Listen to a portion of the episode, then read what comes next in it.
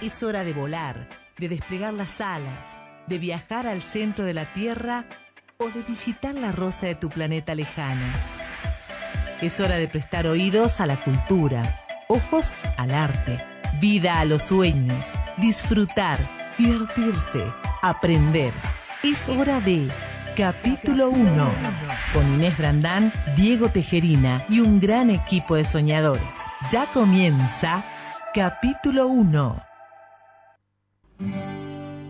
Pasaron días que no pude escribir, dormir era una necesidad. Necesito volver a salir, conectarme con el mundo real. Quiero ver en la línea de tus manos el futuro que está por llegar. Si nos trae un regalo perfecto, más del cielo menos de la ciudad. Dejo correr los sueños. Vamos. ¡Ay! Vamos, me larga al aire este señor. ¿Cómo le va? Buenas tardes. Estamos en un nuevo episodio de capítulo 1. ¿A dónde vamos, Brandán? Vamos, le digo a Lera y Lera, ¡bum! se me manda al aire. Le hizo una invitación a Lera. Sí, sí. Ah, Pero yo estaba preguntando, yo estaba diciendo, chicos, vamos. Y Lerita, Sí, bueno, ¿sé claro. ¿qué pasó? Lerita se, se, aceleró. apurado, se aceleró, está ¿Sabe apurado. por qué? Porque hay que prepararse para esta noche, para el fogón de los trabajadores. Ah, es cierto, es verdad, es verdad, es cierto. Sí, señor, sí, señor. Vamos, bueno, vamos, hablando, digo, hablando entonces de Robertito Lera y, y el fogón de los trabajadores, ¿cómo le va, amigo?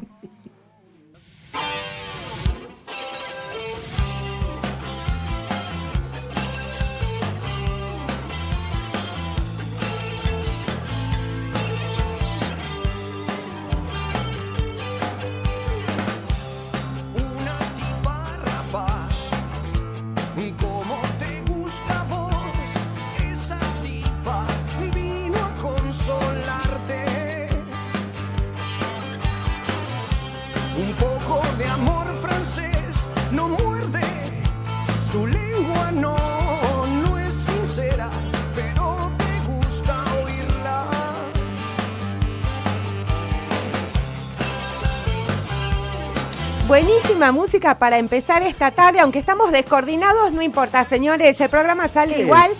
Ya nos ponemos a tono con Leri, ¿eh? Muy bueno, muy bueno el tema, Leri, muy bueno. Muy. Eh, bueno, señores oyentes, Sí, al levantarse de la siesta, Arriba, antes que llegue la profesora. Sí, antes que llegue la antes- profe. Antes, sí. Antes que llegue la profe, vamos a avisarle que la profe toma, toma, toma examen Ay, ay, este, con el libro La desobediente Paula Bombara de Editorial Lo que leo. Ah. Participen del sorteo si se sacan un 10. Claro, si querés leer el libro, apurate y manda tu mensaje al 3875-788-899 con tu nombre, las tres últimas cifras de tu documento y todo lo lindo que quieras decirnos. Exactamente, 387-5788-899, el celular de la radio para que te comuniques con capítulo 1 y nos digas todo lo que tengas ganas de decirnos. Claro, ¿eh? recuerden que el sorteo, como siempre, lo, lo hacemos el día viernes. Exactamente, ¿Eh? exactamente. Viernes en el segundo bloque, hemos cambiado la modalidad, vamos en el segundo bloque con el sorteo. Sí, señor, sí, señor. Otra cuestión que tienen que saber,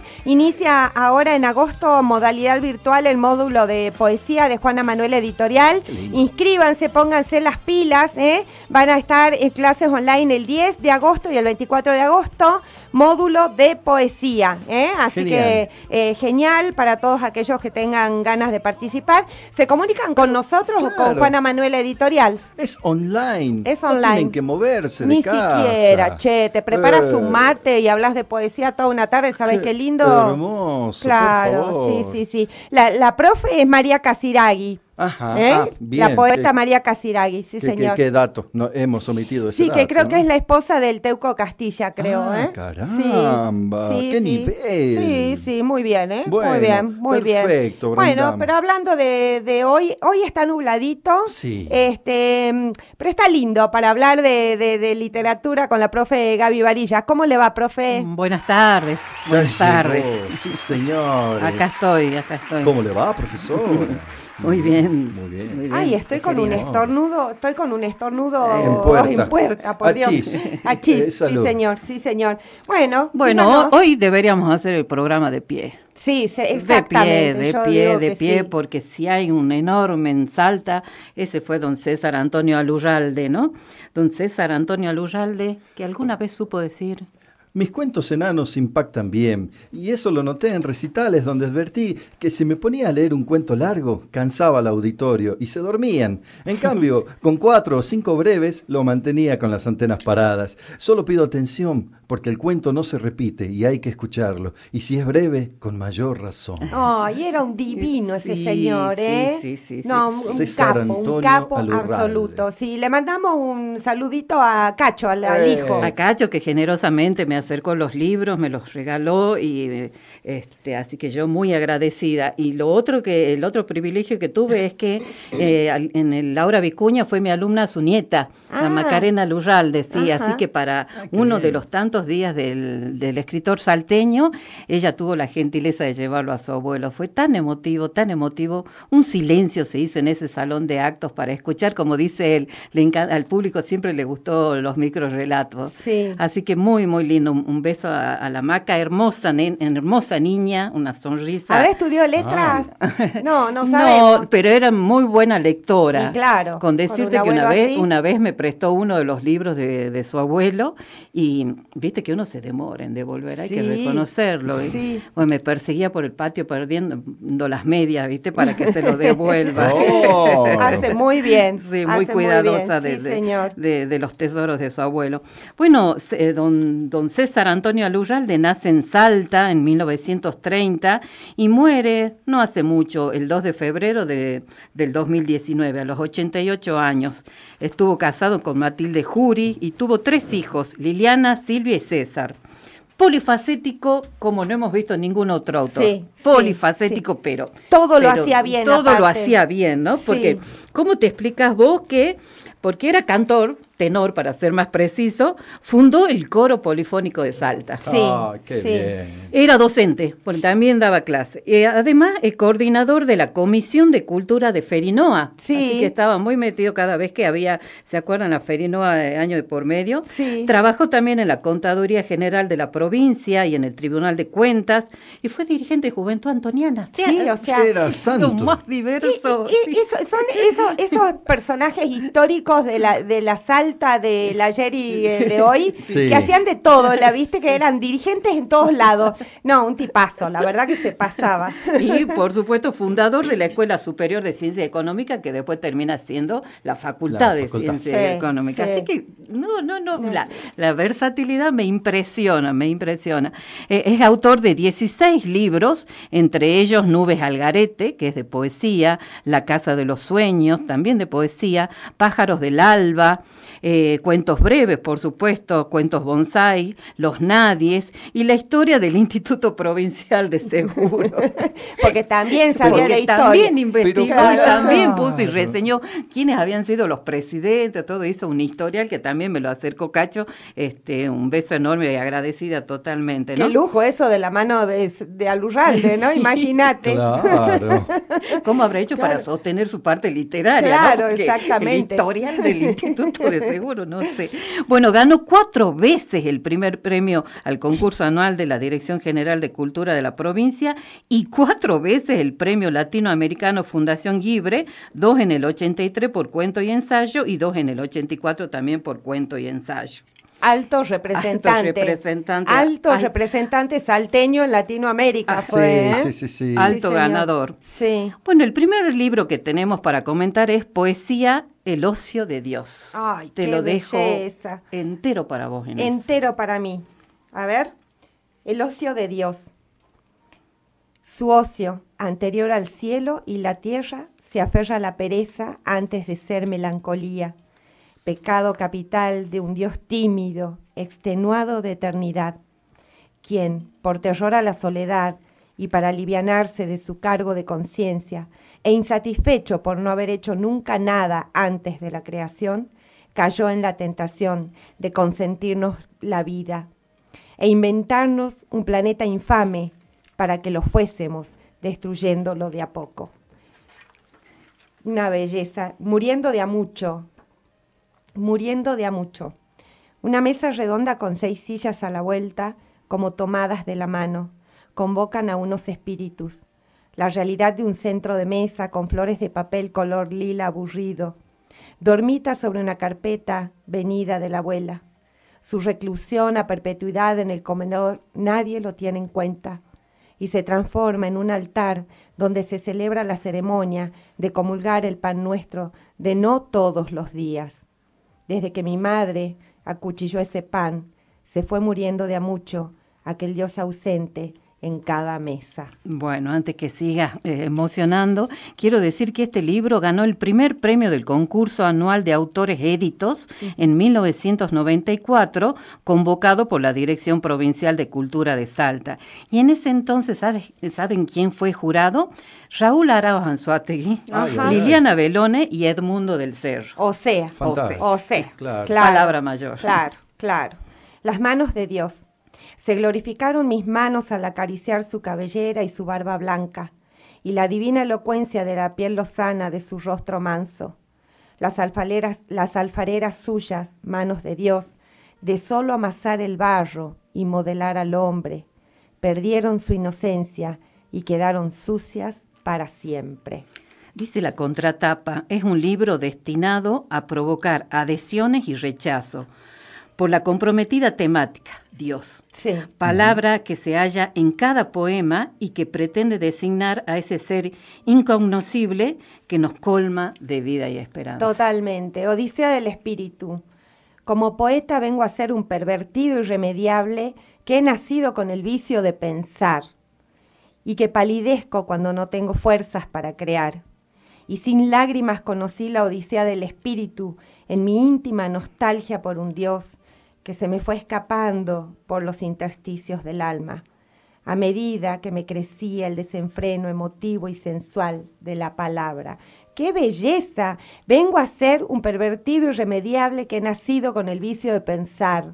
¡Qué, belleza, ¿no? Un maestro. Más obediente a su voz interior, el poeta hurga verdades primordiales y conversa con su Dios. Si pudiéramos demostrar su, su, existencia, entonces la fe sería algo superfluo y un hombre sin fe es un hombre muerto. Totalmente. Por culpa de su conciencia se llama este, este poema. Hace apenas 3.500 millones de años, de protosos del mar a animales y muchos después a hombres, poniéndole cuerpo a la idea por culpa de su conciencia, demonio humanizado surgido de la espira evolucionaria, con pretensiones de sentirse Dios en primer término y en último también. ¡Wow! La verdad exquisita su pluma, de mis huesos. De solo pensar me enajeno al saber que estoy. Mi realidad son los temores que postula un ser que me sostiene mientras soy todo seguirá estando cuando ya no exista, pero mis huesos y mi propia ausencia nada sabrán del no ser ni del supuesto quien fui. Bajo la lupa indiscreta de un Dios mirón que todo lo ve y jamás olvida. ¡Wow, Alurralde! Hay que decir que jamás olvidamos tus poemas y que dejaste huella en, en, en la literatura de Salta y en la literatura del país y, y, de Latinoamérica de una manera intachable. ¿no? Yo como siempre digo, la poesía hay que disfrutarla eh, en silencio, tranquilo. Sí. sí. Y esta poesía es mágica. Yo voy a hacer una corrección, pero no por mí, sino por Cacho Alurral, de que está escuchando el programa, y nos dice que Escribió 19 libros, César, no 16. Bueno. porque claro, él dice que son 19 y dice que está este, lagrimeando un poco, escuchándonos. ¿eh? Y, que, hoy era el cumpleaños del mundo del cerro. hablando del mundo del cerro. Hoy, hoy, era el cumpleaños el 3 de agosto. Mira vos, mira vos. Me encanta el título, El ocio de Dios, ¿no? El ocio de Dios dice todo. El título lo dice todo, ¿no? Y de una manera extraordinaria. Un libro para no perdérselo, la verdad. Este, este se lo regaló Cachito a usted? Sí, sí, sí, sí, sí. Mm, cachito, teléfono para Cachito. Yo, quiero. teléfono este, para ya que está tan atento. Sí, ya que está tan atento, Cacho. No, no mangué. bueno, vamos a seguir con los nadies. En, ese, en esa ocasión ganó otra vez el primer premio. Su seudónimo era Rosinántico. qué lindo. ¿Y qué título, los nadies, Y mira lo que te va a gustar a vos, Inés. ¿Sabes quiénes formaban el jurado? Tizón, mm. Guillermo Ara y Norberto Silvetti. Uy, Dios mío. este señor, este, este grande de la literatura se sometía a grandes jurados también, ¿no? Por supuesto. Y volvía a ganar. Y volvía, a ganar. Era indestructible Aluyalde. Ocupa el panteón de los poetas. Sí, sí, sí. de los escritores salteños, ¿no? Porque en narrativa también fue un capo. Claro, no nos quedemos en Salta, ¿no? A nivel nacional e internacional. Sí, sí, sí, señor. Sí, señor. Bueno, con los Nadis, Aluyalde eh, escribe desde el compromiso, ¿no? Desde el compromiso y el recuerdo para reconstruir acontecimientos cotidianos de la clase social baja de los suburbios de la ciudad de Salta, aunque perfectamente pueden ocurrir en cualquier villa periférica de cualquier ciudad. Tiene títulos como Los Nadies, La Bici, El Guardabarrera, Las Ratas, NN, Cuñadito y una sonrisa. Y cuando uno procede a la lectura de esos cuentos, no puede menos que relacionar con los nadies de Galeano, así que lo traigo a colación. Sueñan las pulgas con comprarse un perro y sueñan los nadies con salir de pobres. Que algún mágico día llueve de pronto la buena suerte, que llueva cántaros la buena suerte, pero la buena suerte no llueve ayer, ni hoy, ni mañana, ni nunca, ni en la lloviznita cae del cielo la buena suerte, por mucho que los nadies la llamen y aunque les pide y les pique la mano izquierda o se levanten con el pie derecho o empiecen el año cambiando de escoba.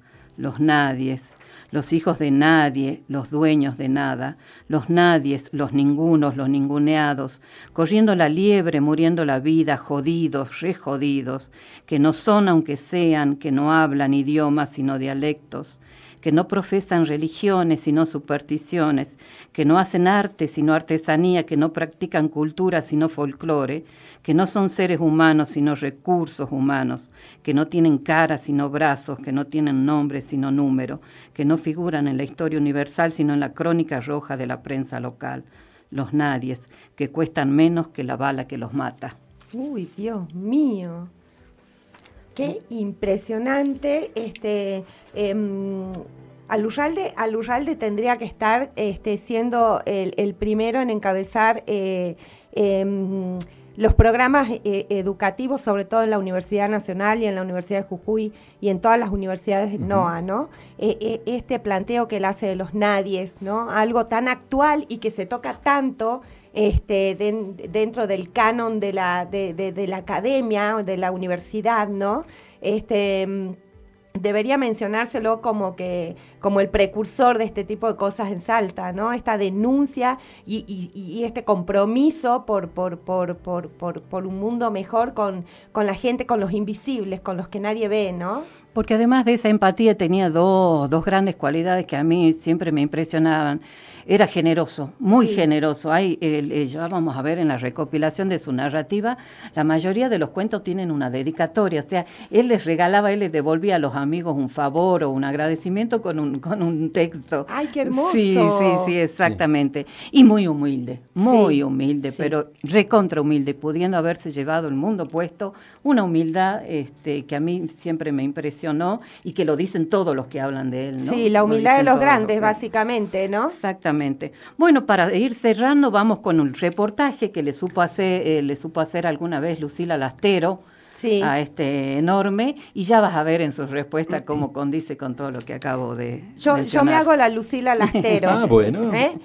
yo, pido ser... Este, Usted sí, pero yo dichoso que puede ser Alurralde. Bueno, ¿cómo descubre su vocación literaria? Yo diría que ha empezado copleando. Por ahí me regalan un libro y en vez de agarrar el teléfono y decirle, che, me gusta, te felicito, me resulta más fácil escribir una copla en sextilla, la medida del Martín Fierro y entre todos los homenajes que voy haciendo ya van cerca de los 100.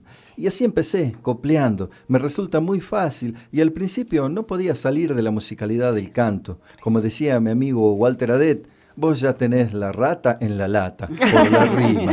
Qué genial, qué genial. Eh, usted tiene una amplia trayectoria en varias eh, disciplinas. ¿Cómo conjugó cada una de estas actividades eh, tan dispares con la literatura? Toda la vida bien empleada es una larga vida. A la vida hay que emplearla bien, hay que gozarla en todos los sentidos. Si te gusta pintar, pinta. Si te gusta comer chocolate, come chocolate. Ahora sí, cuando uno es viejo se tiene que moderar de todo. Por ejemplo, si te gustaba tomar café, ahora toma uno o ninguno. y lo de la narrativa, ¿cómo surge? Eh, por fantasioso, por mentiroso, podríamos decir. Yo a mis nietos les contaba cosas y alguien me dijo una vez, che, ¿por qué no le escribís? Eh, Así surgió jugando con mis nietos, los que ahora ya han crecido. Y bueno, me divierto haciendo esas cosas. Y siempre que me presentaba a un concurso era por el atractivo de que me hagan el libro. Otra cosa que tuvo que ver con es que yo fui fundador del coro polifónico y por ahí hacía algún cantito. Por ahí encontré cosas que escribía antes y no estaban tan mal, porque cuando uno se ve a la distancia descubre otras cosas. Y para el cuento, para la copla, hay que tener cierta picardía, cierta habilidad. Me doy cuenta que cuando no tiene gracia, no funciona. Podemos decir, tiene menos humor que una babosa. Y lo mismo en el cuento, hay que ponerle esa pizca, hay que tener la habilidad para producir el humor. Y a mí en el cuento me gusta con final. Yo no voy con eso moderno de que el cuento no tiene final y te dicen, bueno, es que hay que completarlo. Eh, Yo si no tengo el final no escribo el cuento. Al cuento lo hago de atrás para adelante. Yo teniendo el final voy armando. Después voy, vuelvo, voy, vuelvo, siempre sin tratar de deschavarme y poniendo un título que tampoco evidencia el final del cuento. Me gusta que me sorprenda y justamente con mis cuentos breves trato de que produzca eso. Pero cuando uno ya lo ha hecho, dice, qué ganas tengo de cambiarlo. Y uno está pendiente de modificar. Por eso, cuando alguien está por editar, le digo, léelo muchas veces y corregilo más veces. Pero no lo largues así nomás porque te va a pesar después. Exactamente. Pero qué, qué razón capo. qué capo. ¿no? ¿Sabes que yo hubiera dado lo que no tengo por, por tener una opinión de mi, de- sobre mi literatura de Alujalde? Ah. Creo que me hubiera dado Bueno. mucho miedo, miedo entregarle un texto mío, un cuento mío, ¿no? Pero lo que hubiera dado por su opinión, la verdad me hubiese, me, me hubiese sido el, el, el, el camino a seguir seguramente sus palabras. Bueno, ¿no? porque vos sabés que justamente en ese reportaje la frase resaltada es, sigo teniendo vergüenza de escribir, siempre pienso que no llego a nadie. Ay, bueno, a mí Bueno. me pasa lo mismo. Bueno, Claro. pero me, me Bueno, es- encantado. ¿Usted no? Es, es la típica, uno ¿Eh? escribe y uno no sabe quién va a estar en el futuro del, del otro lado de las hojas. Sí, eh, pero leyendo, qué sé ¿no? yo, vos vas así con las hojitas sí. temblorosas, ¿viste? A entregarle, sí. don Alujalde, ¿me puede leer? Sí, Ay, sí, me sí. muero, Bueno. Imagínate. Eh, Imagínate que diga, no, señorita, dedíquese a otra cosa.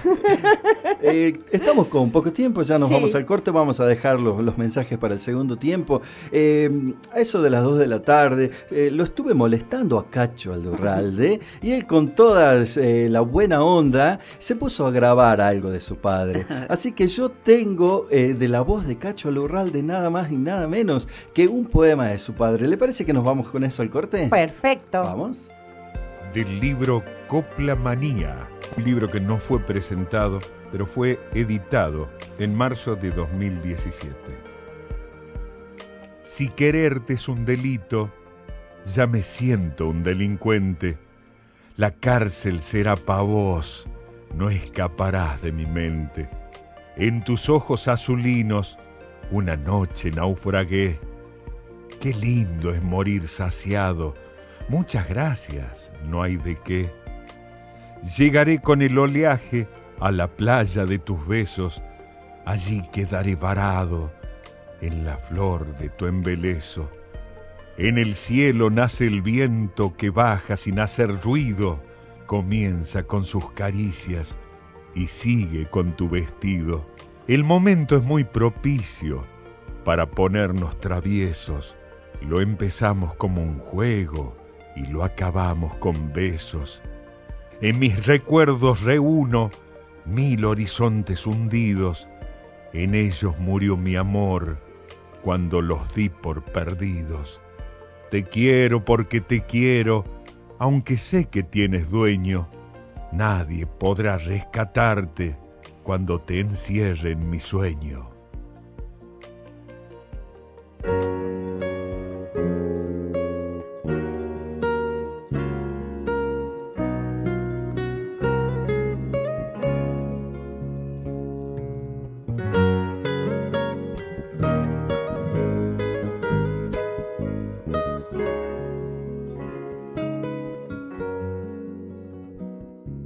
Se va, ya se va mi bien, qué triste va, ese es mi amor.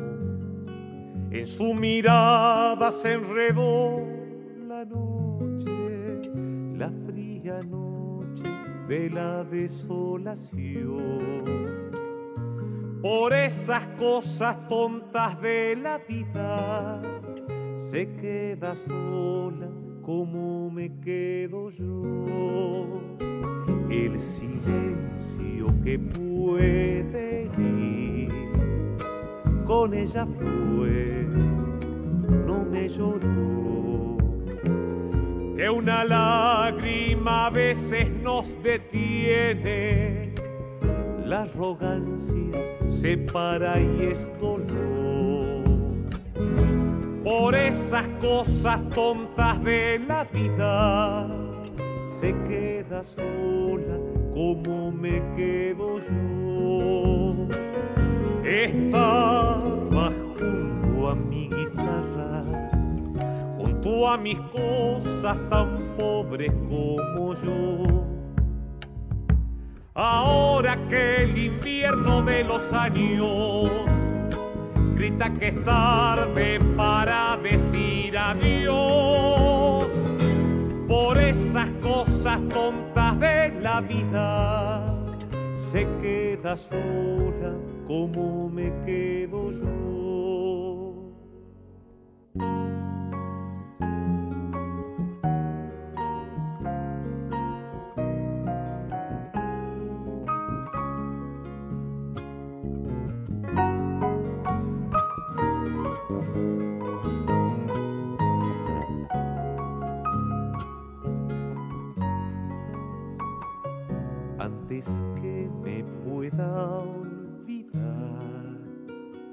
¿Qué pasará, pobre mi amor?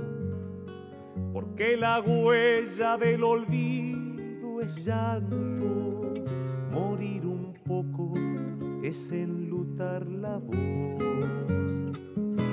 Por esas cosas tontas de la vida se queda sola como me quedo yo. Vendavales de nieve al fin, siento llegar, nos alcanzó.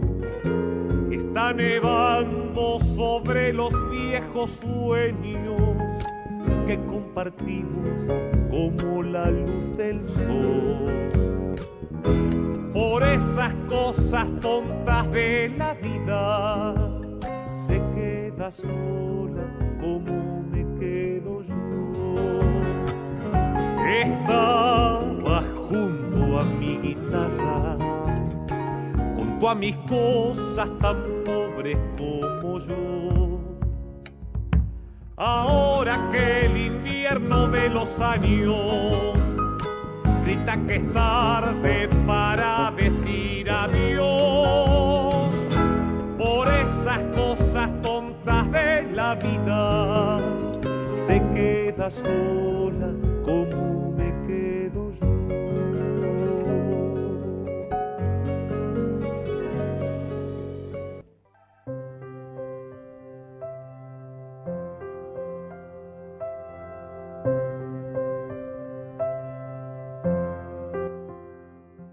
Del libro El ocio de Dios y otros versos. Odisea del Espíritu. Como poeta, vengo a ser un pervertido irremediable que ha nacido con el vicio de pensar y que palidezco cuando no tengo fuerzas para crear. Ya sin lágrimas, conocí la Odisea del Espíritu en mi íntima nostalgia por un Dios que se me fue escapando por los intersticios del alma a medida que me crecía el desenfreno emotivo y sensual de la palabra.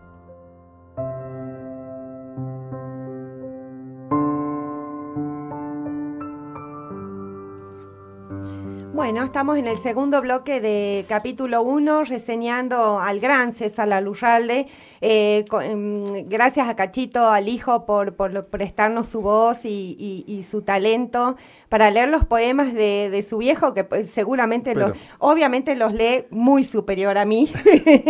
Te pido perdón, Cacho, yo hago lo que puedo, pero esto es así. Eh, hacemos lo que puedo, me voy a Sí. plegar. al- Eh, leo un mensajito, dice, eh, hola la benemérita profe Varillas y ahora hola a ustedes chicuelos. Ah, Ah, ah, muy bien. primero, bueno, Sí. perfecto, le perdonamos. Qué hermosas las poesías del Urralde, la verdad es nuevo para mí, gracias, nos dice Elizabeth. Ajá. Eh, Amigos, me hicieron acordar al doctor Edmundo del Cerro, un gran profesional y escritor. Yo leí cartas a María Eugenia, me encantó ese relato en cartas. Porfa, ¿podrían hacer un programa contando sobre su escritura? Gracias, nos dice Elizabeth la californiana. Muy bien, me Bueno, parece muy bien. Vamos a hacer algo. vamos, Se puede hacer sí, algo, ¿no, profe? Del mundo del cerro también. También, bueno, bueno, Sí. vamos a ir pasito Sí, a sí, sí, pasito. sí, señor. Eh, tengo acá en mis manos eh, el libro Obra Narrativa, ¿sí? de César Antonio Lurralde, del Fondo Editorial.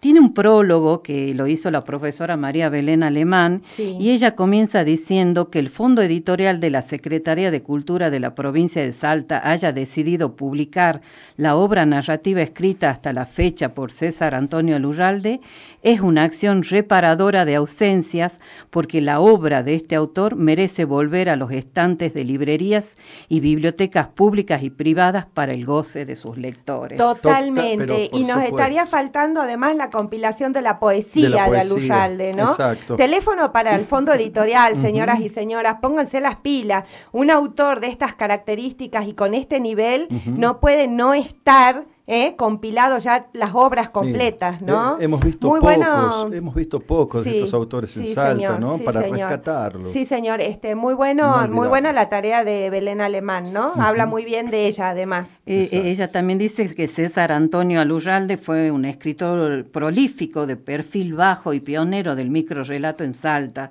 Cada vez que lo releo se me aparece él, don Cacho, con su sonrisa plácida y bondadosa, con sus ojos amables y dispuestos, con su palabra generosa que en cada encuentro regalaba a todos sus relatos. Con tres libros de microrelato era un apasionado del género. Sostenía que no se necesitaban muchas palabras para expresar las honduras de la vida y de la condición humana. Exacto. Ahí se logró recopilar en la primera parte los cuentos, que está Los Nadies, del que ya hemos hablado, están Los Carenciados, después otro que ella titula Otros Cuentos, y en una segunda parte los microrelatos, subdivididos en cuentos breves, cuentos bonsáis y cuentos para leer con lupa. Ah, y esos cuentos para leer con lupa, qué hermoso. Qué. Yo alguito leí de eso, sí. Bueno, vamos a los haikus criollos. no me digan que Me si no es encanta. Pero, mentira. claro. Un innovador total, Pero ¿eh? sí, la Ay, verdad. el haiku es un género poético japonés, ¿no? Es breve y tiene en total 17 sílabas. Eso es lo maravilloso. ¿Cómo se reparten? 5, 7 y 5. Y sí, Ajá, Así va, exactamente. Entonces él escribe haikus como estos. Color de amnesia, amarillento olvido, mi desmemoria. Simple. Pero lo, que tiene de bueno los haikus es que eh, en tan pocas palabras o sílabas eh, mostrás un mundo entero. Sí. Claro, bueno, lo que tiene es que lo escribe César Aluyalde, porque si yo me pongo a escribir un haiku me sale un bodrio. Claro, el ¿no? auto en la calle. La eh, maestría, claro, la Claro. maestría de escribir así. Suave caricia, las manos de la infancia, tanta inocencia. Ay, Viajo en la mente que me lleva a otros mundos y a mí me deja. ¿De qué sirve, carcelero de pájaros, tu jaula de oro? Más que ciudad, es una excusa salta para soñarla. ay, qué hermosa ese. bonita, sí. Muero de a poco con cada despedida, andén y llanto. Ah, Brazos abiertos, bosteza la ventana, de par en par. Se mete ufano en las casas de Salta, el San Bernardo. Ay, qué lindo, me Eh, encanta. Bueno, el San Bernardo eh, es algo tan nuestro, es un Sí, ícono, ¿no? sí. Tantas historias que han ocurrido alrededor y de que hemos este- contado acá y- en capítulo uy, que 1. hemos contado, sí, seguro. sí. Ya se desdijo de lo que siempre dijo el buen político.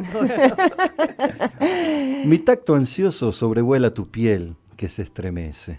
Mm. Porque eso hace el haiku, ¿no? Que capta el instante. ¿sí? Exacto. Capta el instante y la impresión que causa la contemplación de algo. Esa es la esencia de un haiku, ¿no? Y por supuesto, en, en cuanto a las temáticas, suelen ser escenas cotidianas o de la naturaleza. Pero que van a, eh, que calan mucho más profundo, ¿no? Y que, que, que te muestran un algo que, que no está a simple vista tampoco, ¿no? Sino un Ahora, poco más. Qué, qué capacidad, ¿no? Qué Para capacidad. Hacer eso de 5, Sí, 7, 5, me sí. Parece maravilloso. Sí. sí.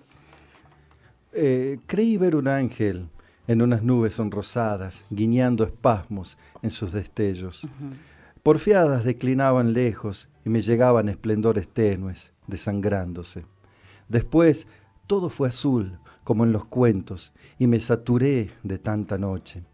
Había partido un ángel, y al dormitar estaba allí de nuevo, refulgente en mi sueño. ¡Qué hermosura! Esta- estas ya son poesías que también me acercó Cacho con, con captura de pantalla. ¿vio? Ah, caramba. Sí, sí, sí, este, que me suelen pertenecer a Nubes Algarete, Ah, sí, sí, sí. ese libro. Hermosísimas, hermosísimas poesías. Yo tengo una, ¿quiere? Dale. Mis zapatos. Las mediasuelas lloran por sus agujeros pisoteados, arrastrando trenzas atierrados de caminos, humillados de soportarme, descansan su noche a mi lado, desandando sueños que juntos recorrimos. Ay, me encantó. Fíjate vos Este, cómo la muy imagen de tierna. el zapato, ¿no? Sí, sí, ¿No? sí, y todo lo que dice a partir de eso. Claro, Es claro. impresionante. Cuando el viento extiende sus alas los ángeles y las bandadas de libros abiertos por el cielo con mis poemas.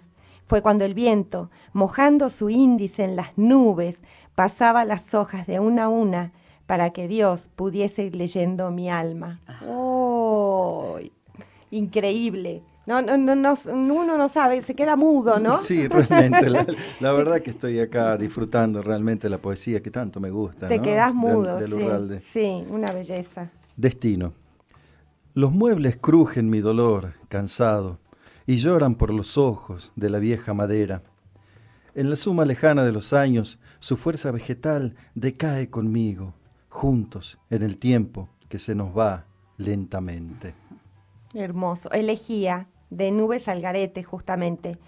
Su mano rugosa cubría la mía y con su aspereza me alisó el camino, haciéndolo fácil, era yo su niño. Aprendí a palpar su cálido afecto, su callado idioma y un adentro tierno, afuera corteza. No, de- es, de, es de- es de una ternura inconmensurable lo que dice acá, ¿no?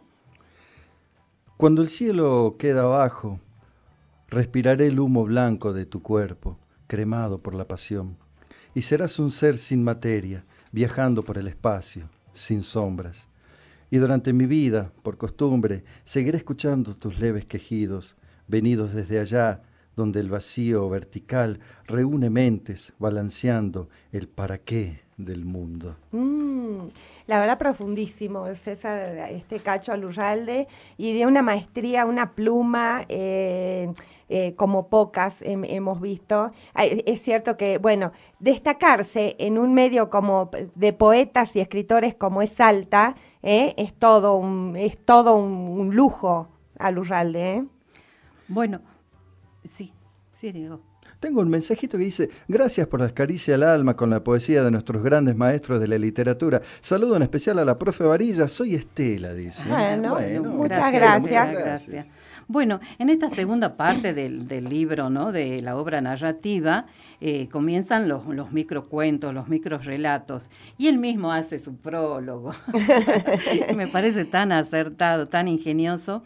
Preparé estos cuentos a manera de píldoras o bocadillos digeribles, cauteloso de no atentar contra el cálculo hepático del lector, hablando en telegrama y escribiendo al tacto lo que dicta al vuelo ese bicho ciego de la inspiración. con alas de mariposa, cuyo zumbido escapa tantas veces a mi oreja enroscada en la sordera. Estos minicuentos son agudas travesuras, hechos con honesta intención literaria, cuyo desarrollo limité al ceñimiento de unas pocas frases de rigurosa estructura que no excedan lo estrictamente necesario.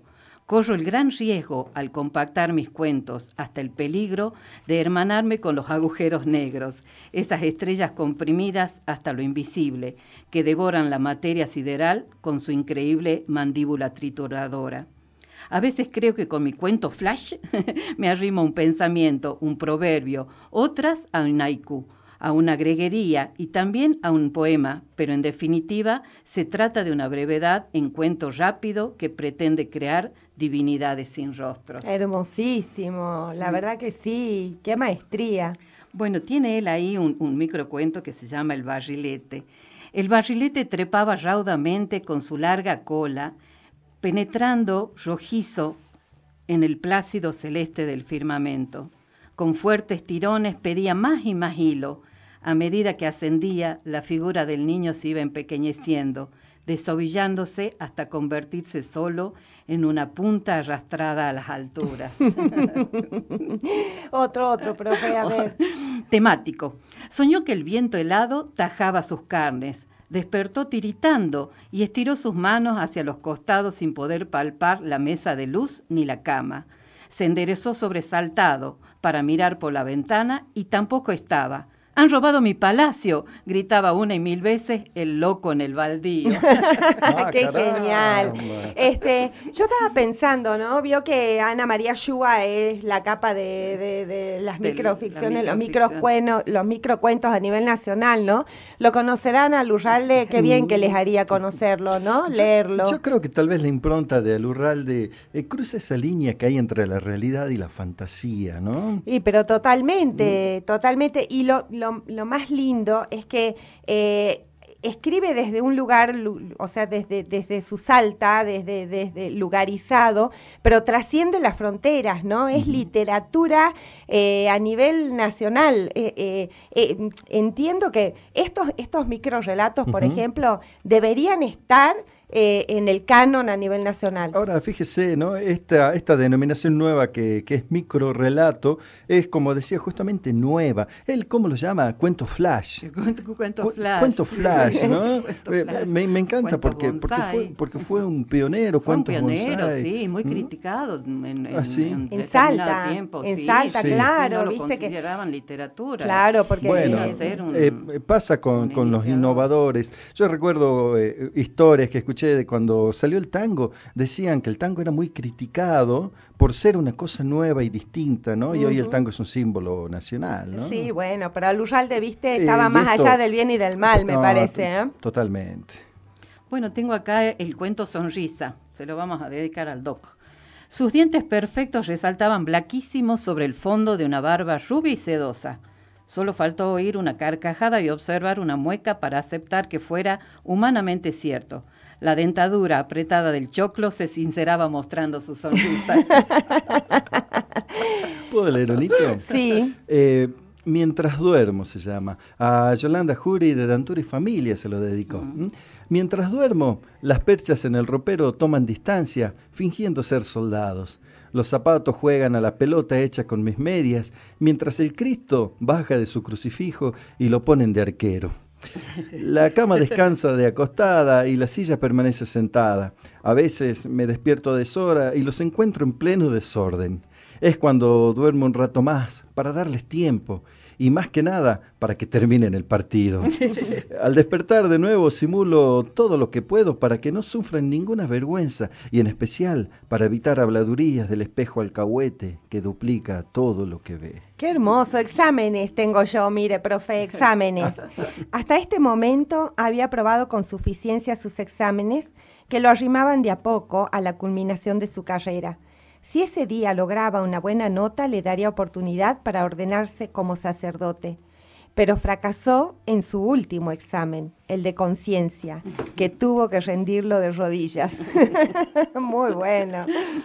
En el prólogo de, de, mm, Cuentos Bonsai dice don César Antonio, Esta ristra de cuentos jaculatorios y traviesos sintetizan rasgos de una economía verbal al concentrar con intensidad su dinamismo en una lumbre que se enciende y se apaga entre dos parpadeos. Son cuentos brevísimos, arte mayor que algunos pocos envidiosos atinan a evaluarlos mediocremente a la medida de su enanismo. Ah, muy bien, muy bien. Dijo clara. lo que tenía que decir, ¿no? Exactamente, la tenía clara. Alta literatura. Matemática. El ducho profesor de matemática explicaba en forma elocuente los problemas con la palabra justa y adecuada. Él los resolvía en un segundo de igual manera.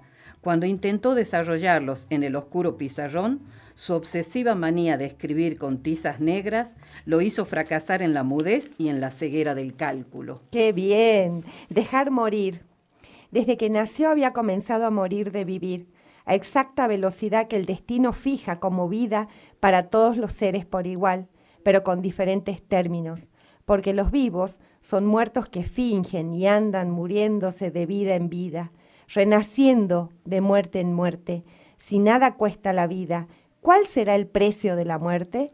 Al final somos lo que somos, porque viviendo morimos un poco cada día. Bueno, por si quedan algunas dudas de si él sabía lo que hacía, tiene un cuento que se llama Cuentos Bonsáis. Con la mutilación inducida, enanicé el desarrollo normal de mis microrelatos, podándole sus alas de volar por mundos monumentales, tan llenos de colores y mentiras. Hermosísimo. El imbornal, el último. Con el cuello levantado el sobre todo y las manos en los bolsillos, un hombre solitario a, media, a medianoche esperaba el colectivo que lo llevaría hasta su barrio ubicado a las afueras. Un viento helado que hacía gala de un invierno por demás cruel laceraba su cara. Fue cuando desde un tragamone, tra- moneda será, escuchó un insistente chistido. Con disimulo se arrimó y pudo ver los nudillos de unas manos aferradas a las rejillas del imbornal. Era un rostro sucio y barbado que con débil voz pedía auxilio. Su ómnibus no venía muy seguido y era el último en esa noche tan fría. Tenía que elegir y lo hizo. Desde el último asiento enrollaba y desenrollaba un boleto que para suerte de su desgracia era Capicúa. Ve- ¿Ves que ahí Inés él le dedica ve, a la arquitecta Perla Prémoli, a la Sí. memoria de Heriberto Noriega, Sí. a Pedro Lepor y familia, a Lourdes Celaya y hermana, a Jorge Sauma, cada uno está ahí, él tiene su Ay, lo que hubiera dado porque me dijera a mí. Se nos va el tiempo. Yo quiero leer unos mensajes que dice, buenas tardes. Los poemas son más conmovedores, depende de quién los lee, como la voz de Inés. Ay, Eh, gracias, pobre, pobre. Que, Eh, pobre, que me tienen que escuchar a mí. Un beso a Gaby, por fin puedo escucharlos, tranquilas, son unos genios, nos dice Beca Press, que agrega, deberían estar dos horas de programa, ¿eh? no quiero dejar de escucharnos. Ay, dice, qué ¿no?